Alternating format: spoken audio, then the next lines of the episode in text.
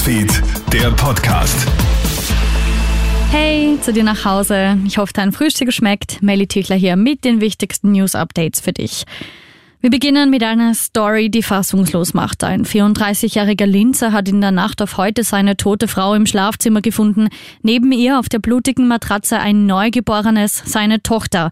Die dreifache Mutter hat das Baby alleine bekommen und ist dabei wohl verblutet. Der geschockte Mann, der zu dem Zeitpunkt nicht daheim gewesen ist, verständigt sofort die Rettung, doch jede Hilfe kommt zu spät. Das kleine Mädchen wurde auf die Neugeborenenstation der Linzer Kinderklinik gebracht kommen jetzt auf ungeimpfte härtere Corona-Regeln zu.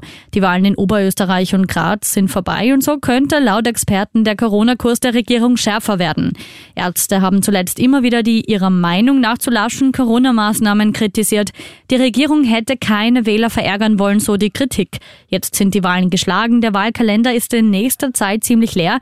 Das könnte durchaus für Nachschärfungen sorgen, erzählt uns Politikberater Thomas Hofer im Krone-Hit-Interview.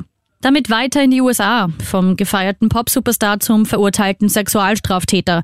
Im Missbrauchsprozess gegen R. Kelly hat eine Jury den Musiker in allen neun Anklagepunkten für schuldig befunden.